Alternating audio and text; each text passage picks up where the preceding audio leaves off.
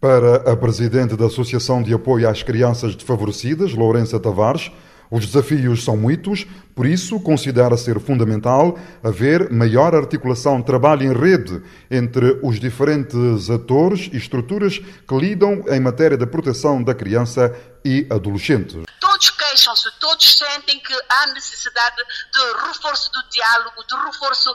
partilha de boas práticas, de, de, de, de planos, de trabalharmos em parceria, porque uh, uh, o problema maior, como eu lhe disse, uh, a internet, o álcool, a droga, está a afetar as nossas crianças e as nossas famílias têm que ser chamadas, têm que ser apoiadas e o serviço social tem de ir para as comunidades fazer trabalho de proximidade, de orientação, de apoio às famílias e às crianças. A presidente da Associação Acarinhar, que trabalha na proteção de crianças com paralisia cerebral, afirma que o Estado deve direcionar apoio concreto em termos de infraestruturas para que possam acolher e desenvolver atividades com essa camada especial da população. Teresa Mascarenhas destaca ainda a necessidade de haver mais e melhores recursos humanos, bem como a criação de condições para garantir emprego digno às famílias, cuja maioria vive em situação de pobreza. E ainda temos eh, muitos desafios, porque a maioria das crianças com paralisia cerebral ou com especiais